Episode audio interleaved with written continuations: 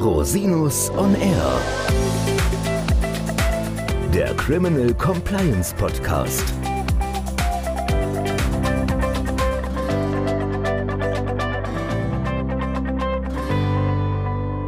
Herzlich willkommen zum Criminal Compliance Podcast. Schön, dass Sie wieder eingeschaltet haben. Mein Name ist Christian Rosinus und heute geht es um die EEG-Umlage. Genauer gesagt darum, dass die EEG-Umlage fällt, aber dennoch strafrechtliche Risiken bleiben für energieintensive Betriebe. Und das kann ich natürlich nicht alleine Ihnen erzählen. Ich habe mir eine ganz kompetente Gästin eingeladen, nämlich Frau Dr. Franziska Lietz von der Kanzlei Rittergent und Kollegen. Herzlich willkommen, liebe Franziska.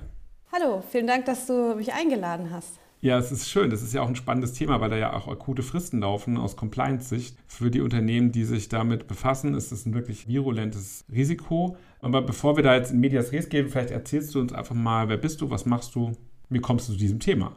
Ja, also mein Name ist Franziska Lietz. Ich bin jetzt seit ganz bisschen mehr als zehn Jahren Rechtsanwältin und ich mache eigentlich schon immer Umwelt- und Energierecht, äh, neuerdings auch Klimarecht. Und ich bin tätig für die Kanzlei Rittergent Kollegen und das Besondere an Rittergent ist, dass wir nur und ausschließlich für die energieintensive Industrie tätig sind. Also nur die eine Seite des Energierechts, keine Netzbetreiber, Lieferanten und Versorger. So, also wir haben es zu tun mit denjenigen Unternehmen, Stahl, Kunststoff, Textil, Papier, Lebensmittel, die eben wirklich sehr, sehr viel Strom und Gas brauchen und da eben einen ganz speziellen Beratungsbedarf haben. Da ist ja aktuell bei euch richtig viel los auf Grundlage der Ukraine-Krise und der damit verbundenen Einschränkungen im Energiesektor. Ich kann mir vorstellen, dass ihr da gerade sehr aktiv seid. Daher vielen, vielen Dank, dass du dir die Zeit nimmst, überhaupt mit mir zu sprechen. Das ist wirklich eine Ehre für mich. Dankeschön.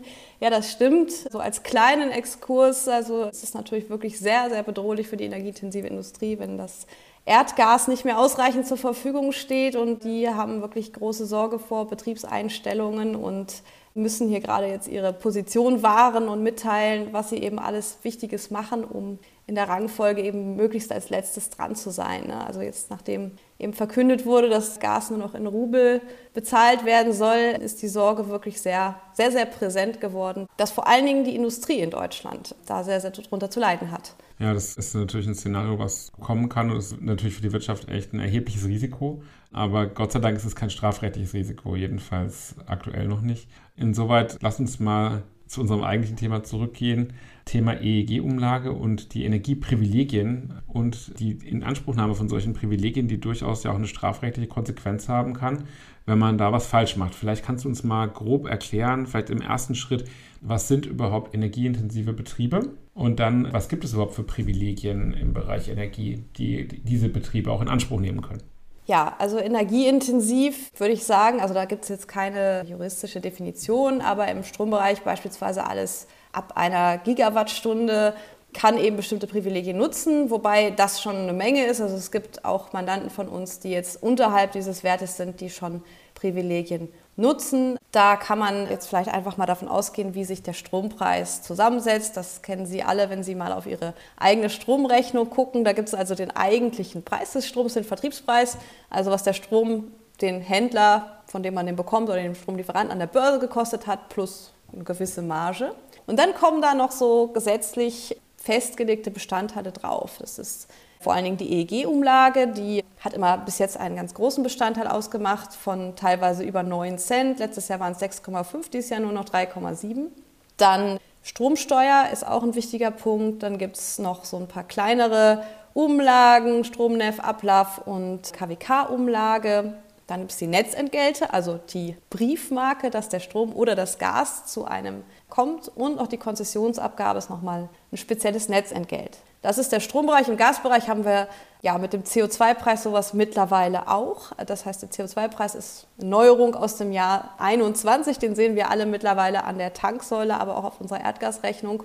Das heißt, es sind alles Dinge oder Abgaben und Umlagen, die unseren Strom und unser Gas teurer machen. Und die alle verschiedenste Zwecke haben, Geld einzusammeln in einen Topf, um eben bestimmte Zwecke zu fördern. Ich mache das jetzt mal nur plastisch an der EEG-Umlage, weil zu der wollen wir jetzt noch ein bisschen mehr was sagen. Die sammelt quasi alles ein, was wir brauchen, um die erneuerbaren Energien zu fördern. Also eine Windenergieanlage kriegt eben pro kWh eine bestimmte Zahlung in Cent Und das Geld muss ja irgendwo herkommen. Und das wiederum wird von den Verbrauchern eingesammelt, die eben auf den Lichtschalter drücken, eine Kilowattstunde Strom verbrauchen und auf diese Kilowattstunde eben die 3,7 Cent EEG-Umlage in den Topf zahlen. Okay, das ist natürlich teuer. Also relativ teuer in Anführungszeichen. Hat ja auch einen gewissen Sinn, warum man das macht.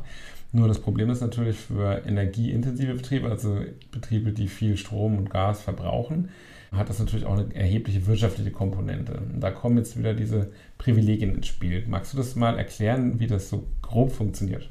Genau, also vielleicht nochmal ein wichtiger Begriff, das sogenannte Carbon Leakage Risiko, also sozusagen die Flucht vor den strengen Umweltregelungen und den aber auch Privilegien hier in diesem Land. Also wenn es mir als Unternehmen hier in Deutschland zu teuer wird, weil der Strom eben diese, das Gas natürlich auch diese Belastungen darauf hat, dann überlege ich mir natürlich, gehe ich vielleicht ins Ausland, wo ich den Strom eben günstiger beziehen kann. Und das ist der Hintergrund dieser Privilegien, die sich an die energieintensive Industrie richten. Dass ich eben sage, okay, ein Unternehmen, das wirklich irgendwie 50 Gigawattstunden Strom verbraucht, weil es eben zum Beispiel Stahl schmilzt, ist bei den aktuellen Preisen und den Belastungen eben nicht mehr im internationalen Wettbewerb, kann es nicht mehr mitmachen und deswegen werden solche Privilegien gewährt. Ein ganz klassisches ist diese besondere Ausgleichsregelung im EEG wo eben für Unternehmen, die mehr als eine Gigawattstunde Strom verbrauchen und einer bestimmten Branche angehören und über eine komplizierte Formel eben auch noch eine bestimmte Bruttowertschöpfung haben, also ein Verhältnis von Energiekosten zu, ja, zur Bruttowertschöpfung eben. Das nennt man dann Stromkostenintensität. Wenn Sie das erreichen, dann werden Sie eben privilegiert und diese EEG-Umlage auf 20 Prozent runtergesetzt. Das heißt, der Preis wird reduziert. der Preis wird reduziert. Genau, das ist jetzt gar nicht mehr so spannend, weil die EG-Umlage eben mittlerweile nur noch bei 3,7 Cent ist. Jetzt schwingt das alles so zum Gas um, wo eben dieser CO2-Preis ist. Auch da können Unternehmen eine Reduzierung bekommen. Das ist aber leider so, dass da zum Beispiel viel, viel weniger Branchen drin sind als in der Reduzierung der EG-Umlage. Mhm. Das ist dann ja rechtlich eine Subvention. Genau, das sind alles Subventionen, die müssen deswegen auch immer erstmal von der EU genehmigt werden, bis die dann zur Anwendung gelangen in Deutschland. Gab es auch in der Vergangenheit sehr große Diskussionen, ob jetzt die EEG-Umlage eine Beihilfe ist oder nicht. Aus dem Charakter heraus, dass sie eben nur bestimmten Unternehmen gewährt wird, während andere die eben nicht erhalten können. Okay, das heißt jetzt rein strafrechtlich gesehen, deswegen ist das ja auch ein Thema, womit wir uns beschäftigen müssen. Auch da gab es ja auch schon Strafverfahren. Wenn ich zu Unrecht eine EEG-Umlage oder andere Energieprivilegien in Anspruch nehme als Unternehmen, dann ist das möglicherweise auch ein Subventionsbetrug, wenn ich das falsch mache und möglicherweise auch unter Umständen eine Steuerhinterziehung oder eine leichtfallige Steuerverkürzung. Genau, das mit der Steuer finden wir natürlich bei den Privilegien, die sich auf die Steuer beziehen. Mhm. Das heißt, da gucken wir uns natürlich dann an die Stromsteuer. Da haben wir zum Beispiel die Privilegien aus 9b und 10 für die produzierende Industrie. Da wird dann die Stromsteuer auf etwa 20 Prozent reduziert. Oder bei der Energiesteuer haben wir eben auch verschiedene Tatbestände, die man erfüllen kann. Zum Beispiel, wenn man Erdgas in eine Stromerzeugungsanlage hineinbringt, um dort Strom zu erzeugen für den eigenen Betriebsstandort, dann hat man da verschiedene Privilegien oder eben auch wieder als produzierendes Unternehmen. Und da gibt es natürlich diverse Möglichkeiten, einzelne Voraussetzungen dieser Tatbestände zu verletzen, sowohl bei der Stromsteuer als auch bei der EG-Umlage und dann natürlich zu Unrecht eine Vergünstigung in Anspruch zu nehmen. Und da wird es jetzt natürlich extrem interessant, weil diese ganzen Voraussetzungen eben unheimlich kleinteilig und unheimlich umfangreich teilweise zu erfüllen sind. Magst du es mal erklären? Also, wie kann ich mir das plastisch vorstellen? Du hast ja vorhin im Vorgespräch gesagt, das ist wirklich komplex und viele Unternehmen machen das gar nicht so richtig. Vielleicht kannst du es mal unseren Hörerinnen und Hörern ein bisschen näher bringen, wie das aussieht. Genau, also wenn wir mal mit der EEG-Umlage anfangen, die wird zwar jetzt ja wahrscheinlich abgeschafft, aber die ganze Thematik zieht sich natürlich über die Vergangenheit, über die letzten zehn Jahre. Da haben wir im Prinzip zwei Privilegierungstatbestände, für die das quasi virulent ist. Einmal die Eigenversorgung, also ich erzeuge am Betriebsstandort selbst Strom in einem Kraftwerk oder auch in einer erneuerbaren Energienanlage, PV-Anlage zum Beispiel, und verbrauche den in eigenen Einrichtungen. Da bin ich dann privilegiert, da kann ich diesen Strom dann EEG-umlagefrei nutzen. Das ist erstmal schön, aber ich habe so ein paar Voraussetzungen. Und die schwierigste davon ist eben die sogenannte Personenidentität. Also ich muss selbst Erzeuger sein und selbst Verbraucher. Und wenn ich jetzt aus Versehen Strom an Dritte abgebe, aus Versehen oder aufgrund der spezifischen Konstellation, dann ist er nicht privilegiert. Also wenn ich zum Beispiel eine betriebseigene Kantine habe oder einen Getränkeautomaten, das war auch lange umstritten, aber seit einer Stellungnahme der BNetzA ist es klar, ja, der Getränkeautomat ist Dritter. Oder wenn andere Personen, andere Unternehmen oder Mitarbeiter ihre Elektrofahrzeuge laden, das sind Dritte. Und all diese Mengen muss ich jetzt abgrenzen. Das heißt, ich muss dafür sorgen, dass ich die nicht reinrechne, wenn ich mein Privileg beantrage.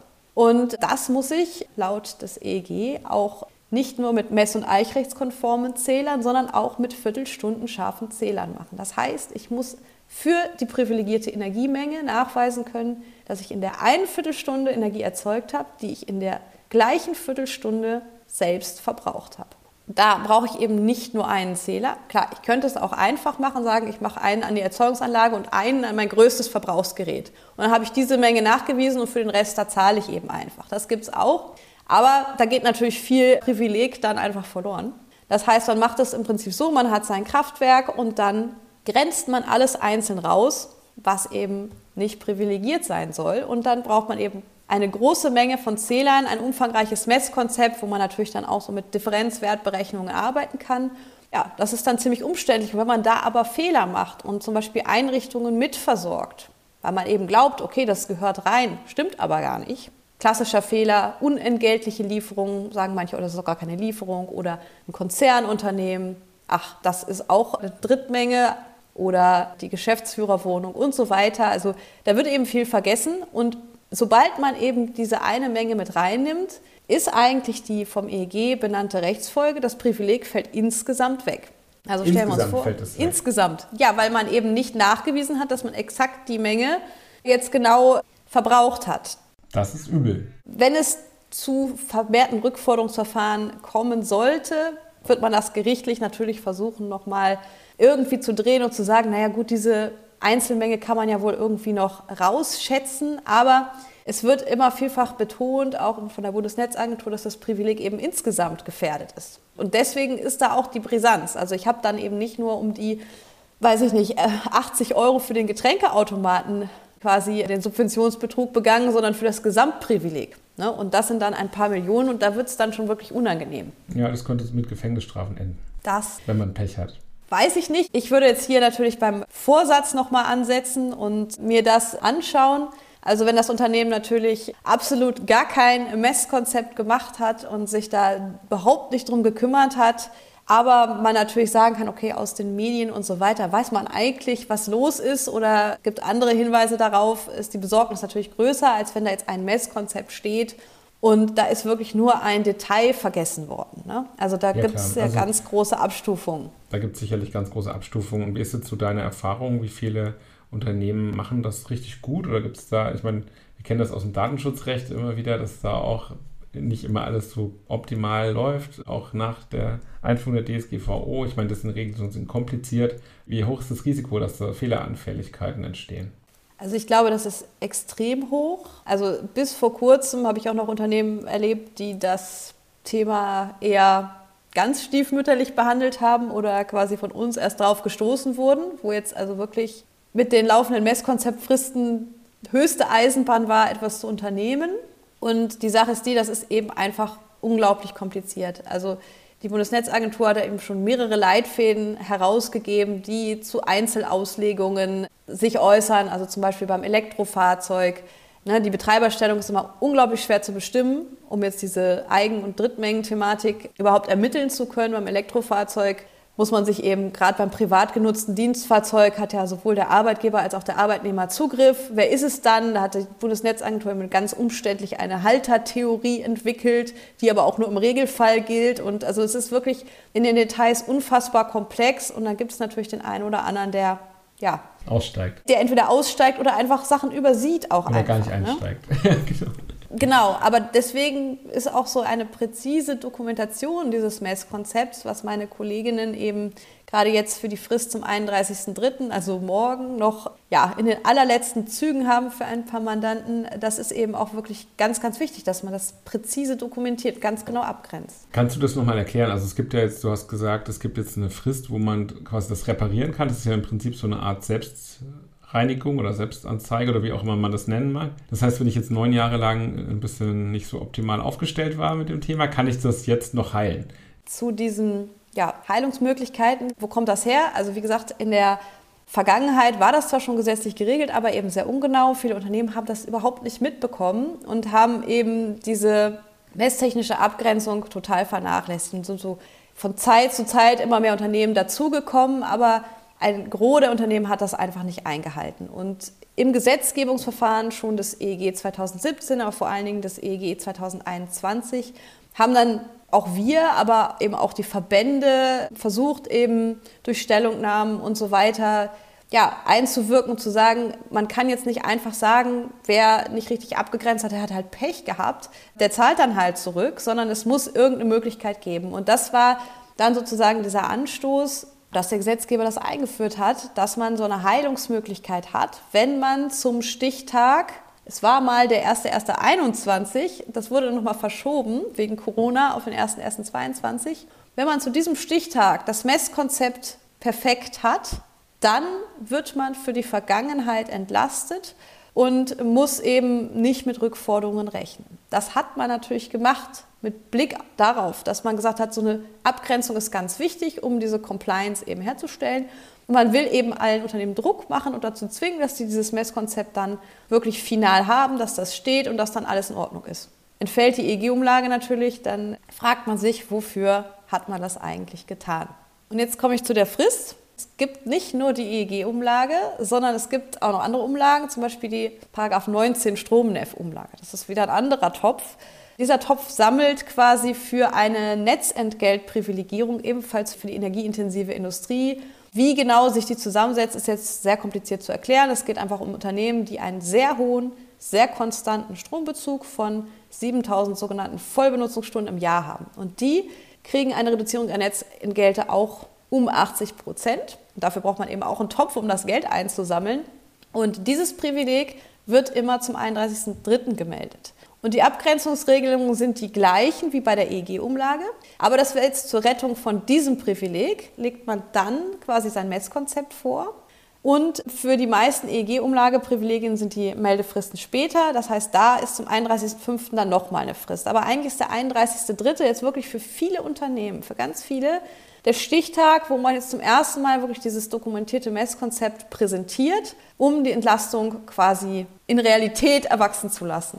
Okay, was ist jetzt, also wir haben, wir haben jetzt die Möglichkeiten, das mal, nachzubessern und dann ist alles gut. Das wäre ja die eine Option. Was ist, wenn das nicht gelingt oder wenn das nicht gemacht wird? Was sind denn die Konsequenzen von Verstößen? Ja, also es gibt unterschiedliche Konsequenzen. Es gibt natürlich Straf- und Ordnungswidrigkeiten, rechtliche Konsequenzen. Im Strafrecht würde man sich dann eben das Thema Subventionsbetrug anschauen, weil ich dann eben, ja, wenn ich das falsch gemacht habe, eben keinen Anspruch auf das Privileg habe. Das ist aber im Moment noch nicht das, was die Unternehmen fürchten, weil wir in ganz wenigen Fällen bisher eine Verfolgung haben. Was die Unternehmen am meisten fürchten, ist eben die Rückforderung des Privilegs. Und da sind eben wirklich ganz, ganz hohe Summen teilweise im Spiel. Also ich habe jetzt nicht den Überblick über die Mandate meiner Kollegen, aber das, was ich bei eigenen Mandanten gesehen habe, da war es höchstens wirklich etwa 130 Millionen. Und das ist natürlich ja, extrem unschön, wenn das dann passiert. Und das kann tatsächlich so eine Alles- oder Nichts-Situation sein. Genau, also eine frühere Kollegin von mir hat das immer sehr schön bildlich dargestellt mit einem Glas Wein und einem Tropfen Essig. Und wenn der Tropfen Essig in das Glas Wein fällt, ist der ganze Wein verdorben. Also wenn man eine Abgrenzung falsch macht, dann ist grundsätzlich das ganze Privileg im Risiko. Wenn man darüber natürlich mal gerichtlich streitet, wird man natürlich alles versuchen zu sagen, man kann jetzt diese eine Menge doch wohl irgendwie schätzen und den Rest unangetastet lassen. Aber da wir dazu fast noch keine Gerichtsverfahren hatten, wissen wir eben noch nicht so ganz, inwieweit man die Gerichte davon überzeugen kann, weil eben die Regelung im EEG auch nicht ganz eindeutig ist. Mhm. Und es ist ja nicht nur EEG, es sind ja auch eben die anderen Privilegien, die ja auch mhm, weiter genau. fortbestehen, wenn ich es richtig verstehe.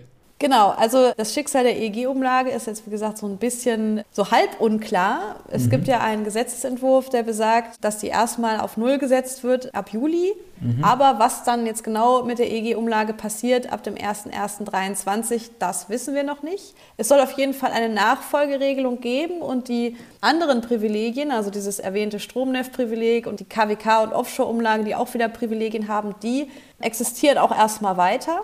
Genau, und dann gibt es natürlich auch die anderen Privilegien, die ich vorhin genannt habe, die sind also auch noch weiterhin da. Und aus diesem Grund besteht das Problem natürlich weiter fort und die Unternehmen müssen auch künftig sich mit diesen ganzen Themen auseinandersetzen. Okay, wenn sie diese hohen Nachforderungen und die potenziellen strafrechtlichen Risiken nicht eingehen wollen. Genau, natürlich nur dann. Also wer sagt, wer das, das gerne möchte. wer es gerne möchte. Aber da haben wir dann, glaube ich, ein anderes Thema dann noch an der Stelle. Okay, das ist ja wirklich eine sehr, soll ich sagen, gesetzgeberische Glanzleistung, die Regeln so kompliziert zu machen, dass fast keiner sie einhalten kann.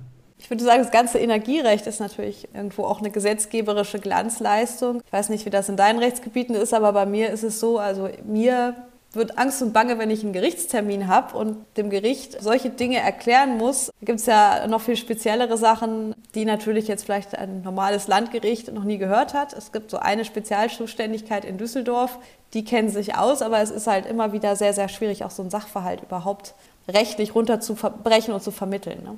Ja, also ich finde auch, dass es sehr komplex natürlich im Strafrecht sind viele Dinge erstmal viel einfacher, ja, weil es gibt weniger Paragraphen. Aber am Ende des Tages landen wir dann ja in den Spezialrechtsgebieten, ja. Also wenn wir dann im EEG landen, was ja durchaus vorkommen kann, strafrechtlich, dann brauchen wir natürlich Leute wie euch, die uns da ein bisschen helfen, weil wir das natürlich nicht alleine können. Aber auch dann wird es kompliziert. Es hat zum einen natürlich Vorteile, weil vielleicht gerade der subjektive Tatbestand sehr schwer nachzuweisen ist. Auf der einen Seite, auf der anderen Seite kann das aber auch mal ganz schnell in die andere Richtung laufen, nämlich eine sehr banale und schnitthafte Betrachtungsweise durch Behörden auslösen, ja, weil am Ende des Tages vielleicht da auch wahnsinnig schwierig durchzusteigen ist. Wie können Unternehmen sich denn also vorbereiten? Also sie können diese Konzepte machen. Gibt es noch weitere Möglichkeiten, wie man sich vorbereiten kann?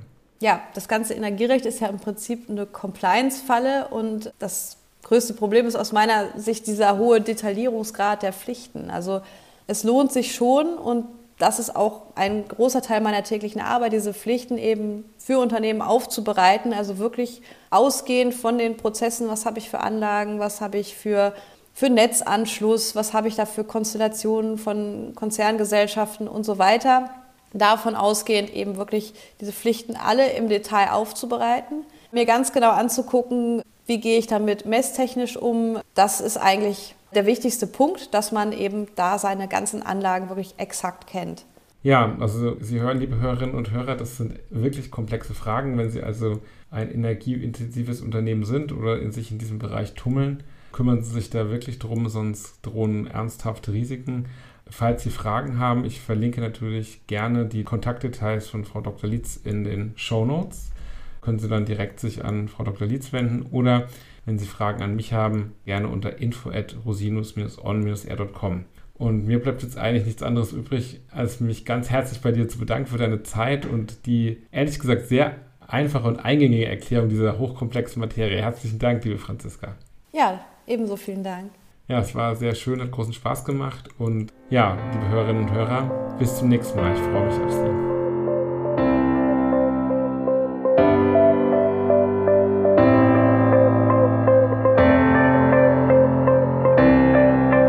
Podcast stellt lediglich einen allgemeinen Überblick über rechtliche Themen dar und ersetzt selbstverständlich keine Rechtsberatung zu konkreten Fragestellungen im Einzelfall. Bei Fragen wenden Sie sich an Rechtsanwältinnen und Rechtsanwälte Ihres Vertrauens, natürlich auch gerne an uns. www.rosinus-on-r.com oder unter www.rosinus-partner.com.